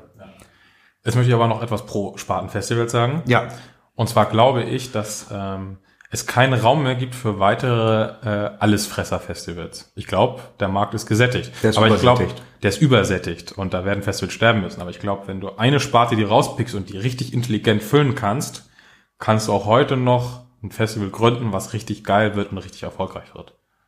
das denke Da ist, glaube ich, noch Luft. ich. Das ja, das ja. Also dann bringt doch mal die Ideen ran. Wir freuen uns drauf. Ich komme Schreibt in die Kommentare und wir machen das Festival dann für euch. Vielleicht. Wenn wir es cool finden. Wahrscheinlich finden wir es cool. Immer. Ja. Alle zwei Zuhörer sind doch coole Typen. Kommen wir jetzt aber zu einem Punkt, den wir nicht so cool finden. Beziehungsweise zu zwei Punkten. Jasper. Ja, ich fange an äh, mit meinem Rant der Woche und zwar zum Thema Festivaltouristen. Mir geht's aber weniger darum, dass Festivaltouristen scheiße sind, sondern um die Diskussion. Die Diskussion ist nämlich viel größer als das eigentliche Problem. Die Frage beginnt erstmal, was ist eigentlich ein Festivaltourist? Man hört immer so, ja, da waren wir auf dem Festival X und neben uns, da haben die dann einmal irgendwie Eminem gespielt und das sind alles nur Touristen und die gehen gar nicht wegen der Musik hin. So ein Blödsinn. Wenn man irgendwie eine Woche auf so einem Festival rumhockt, dann kann man auch mal andere Sachen spielen. Man kann auch ganz ironisch andere Musik spielen. Ob das dann so toll ist oder nicht, ist eine andere Diskussion. Aber es sagt nichts darüber aus, ob diese Leute für die Musik da sind und für die Szene da sind oder nicht. Und dann hört man so Sachen wie, ja, dann sind wir zu den Bühnen gegangen und die waren da und als wir, äh, die waren im Camp und als wir zurückkamen, waren die immer noch im Camp. Das weißt du aber gar nicht. Vielleicht waren die zwischendurch auch woanders. Außer du hast Kameras aufgestellt. Ja, außer du hast vielleicht eine Webcam aufgestellt oder so, dann kann man vielleicht da mal darüber reden. Aber dieses Pro Problem wird so groß gemacht und das ist eigentlich längst nicht so groß. Also ich bin mir ziemlich sicher, dass ich schon mal auf Festivals von anderen als Tourist bezeichnet wurde. Mir nicht ins Gesicht gesagt, aber wurde bestimmt gesagt, oh, guck mal, die da drüben, das sind aber Touristen. Bin ich mir hundertprozentig sicher.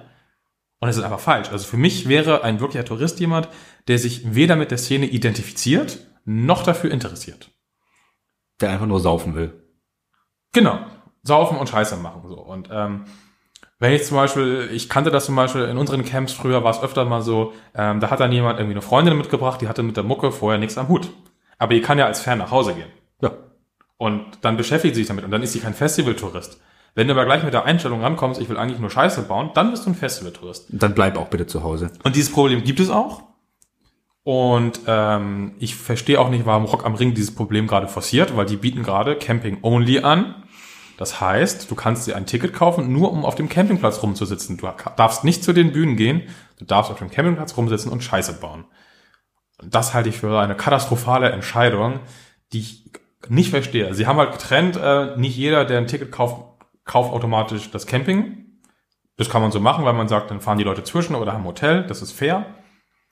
Aber dass sie dann explizit auch sagen, du kannst auch nur Camping kaufen, das finde ich echt katastrophal und das wird dieses Festival-Touristenproblem noch einmal sehr stark befeuern dort und vielleicht auf allen anderen Festivals ein bisschen reduzieren, weil es ist natürlich auch verdammt günstig im Vergleich. Das wäre natürlich eine schöne Sache. Und ich glaube auch nicht mehr, dass es so viele Leute gibt, die sagen, ich gebe bei großen Festivals sind wir eigentlich fast überall im Bereich 150 bis 250 Euro. Das gibt man nicht mal mal eben so aus für eine Woche nur saufen. Natürlich machen das Leute, aber das war in Zeiten, wo es irgendwie 99 Euro für die gleiche Leistung mehr oder weniger waren, noch viel schlimmer. Ich glaube, wir sind generell auf einem guten Weg und ich kann diese Diskussion daher einfach nicht mehr sehen, weil das Problem wird immer weniger. Und damit übergebe ich jetzt äh, zu deinem Punkt, der damit ein bisschen verwandt ist. Ja, ich glaube, mein heutige, meine heutigen Hassobjekte sind äh, eine Untergattung der sogenannten äh, äh, äh, Festival-Touristen. Zwar geht es um Headliner-Fans. Ein Satz, den ich nie, nie, nie, nie wieder lesen möchte, wenn ich für irgendetwas Bands ankündige. Kenne ich nicht, ist scheiße, ist nicht Metallica. Schreib, du magst die Band nicht, ist okay. Wenn du sie nicht kennst, hör sie dir an. Es ist aber vollkommen egal, ob es Metallica oder ist oder nicht. Diese, diese, dieser Fokus auf diese Headliner-Region, der nervt. Der nervt und schadet. Weil der Punkt ist ganz einfach der, wenn du wirklich nur für die oberen Zeilen auf ein Festival gehst und der Rest dir scheißegal ist, dann geh doch bitte nicht auf dieses Festival. Weißt du, wie viel Arbeit dahinter steckt, ein Programm zusammenzustellen, was sich im, ab der ersten Zeile drunter will, was dahinter an Arbeit steckt, wie viele Leute involviert sind, wie viele Musiker sich während des ganzen Festivals den Arsch aufreißen und richtig, richtig geile Shows spielen und du kommst daher mit den Gedanken, ich will aber Headliner sehen. Das nervt. Klar, ihr sollt alle irgendwie, man will was für sein Geld. Verstehe ich. Aber dazu gehört das gesamte Programm. Und dieser, diese, diese Headliner sind nur ein Teil davon.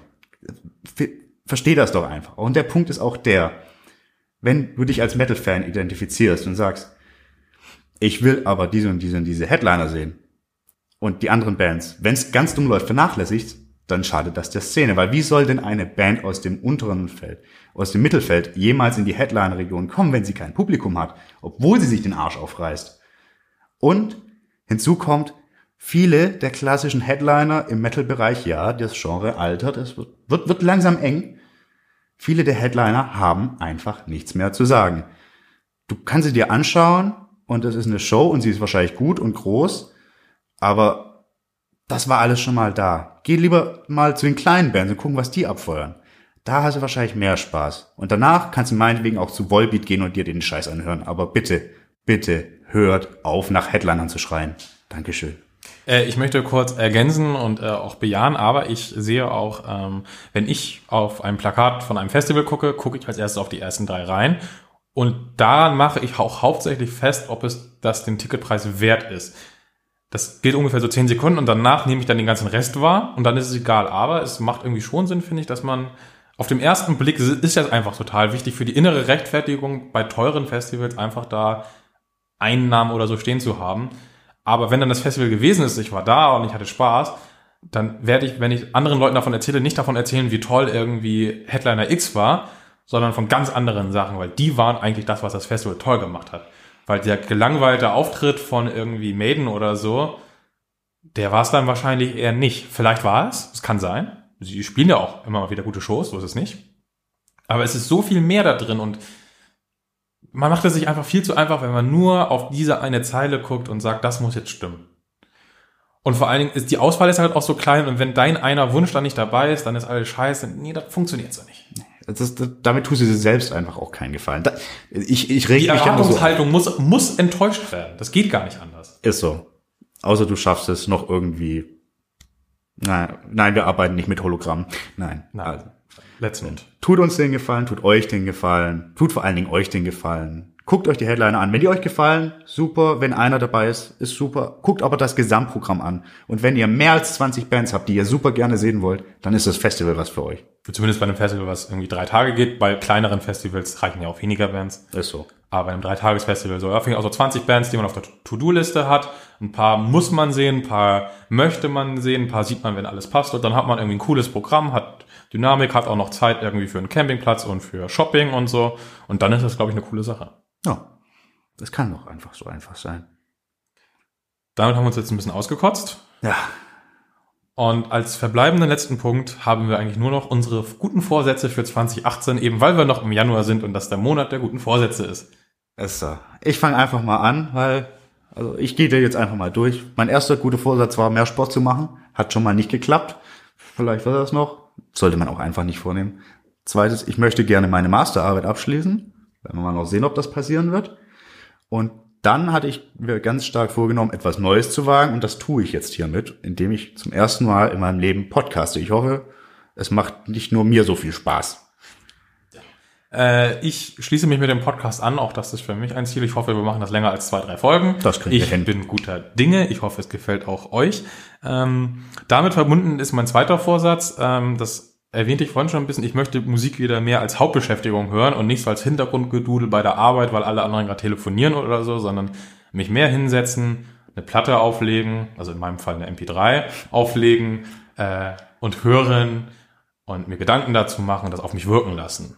Das kommt viel zu kurz. Ich höre meistens tatsächlich aktuell Musik auf der Arbeit oder im Auto und da ist immer so schön, aber nebenher. Kauft ihr einen Plattenspieler. Ja, eigentlich schmeiße ich ja alle, na, ich schmeiße sie nicht weg, aber ich bin auch von Büchern auf den Kindle gegangen Ja. und von DVDs auf äh, Netflix. Also schwierig bei mir. Na gut, okay. Der Platz ist ja halt. Aber den, den Vorsatz kannst du trotzdem nach wie vor erfüllen. Und ähm, ein bisschen damit verwandt, ich möchte auch wieder mehr Spaß an Videospielen finden, weil irgendwie das ist auch so ein Thema, wo bei mir, wo ich irgendwie merke, ich hetze nur noch irgendwie von Spiel zu Spiel. Ich spiele die drei Stunden an und dann habe ich irgendwie wieder auf was anderes Bock und irgendwie mich mal hinzusetzen, mal wirklich irgendwie auch so einen großen Schinken, großes Rollenspiel von vorne bis hinten durchzuspielen, ist, glaube ich, auch eine Sache, die ich viel zu wenig gemacht habe in letzter Zeit, die man mal wieder in Angriff nehmen müsste. Das könnte man ruhig mal wieder tun. Aber gut, das waren unsere Vorsätze. Kommen wir zu euren Vorsätzen. Nein, aber was ganz Euer Vorsatz sollte sein, diesen Podcast jede Folge mit fünf Sternen bei iTunes zu bewerten. Auch Äh, wenn ihr iTunes nicht habt. äh, dann holt euch iTunes und macht das. Das Genau. wäre super. Furchtbare Software, aber dafür ist gut. Ja, wir, brauchen wir nicht drüber. reden. Dann ist natürlich, folgt uns bei Facebook und bei Twitter, besucht uns auf der Homepage, da wird es ab und zu mal ein paar weitere Beiträge geben und ganz, ganz wichtig, auf allen diesen Plattformen habt ihr die Möglichkeit, uns Feedback zu geben. Wie hat euch diese erste richtige Folge gefallen? Haben wir zu viel gesabbelt? War es doof? War es langweilig? Worüber sollten wir mehr sabbeln? Gebt uns Feedback. Lasst uns wissen, was ihr von uns haltet. Lasst uns Kommentare da, das wäre super, super. Ja, und damit haben wir, glaube ich, auch schon alles gesagt. Ich hoffe, ihr hattet äh, viel Spaß dabei. Wir hatten auf jeden Fall Spaß bei der Aufnahme, auch wenn wir es vorher noch nie gemacht haben, aber es fühlt sich schon ganz gut an. Und ja, wir sind gespannt, wie es ankommt und sagen Tschüss. Wir hören uns in der nächsten Episode von Speak Metal. Vermutlich nächste Woche.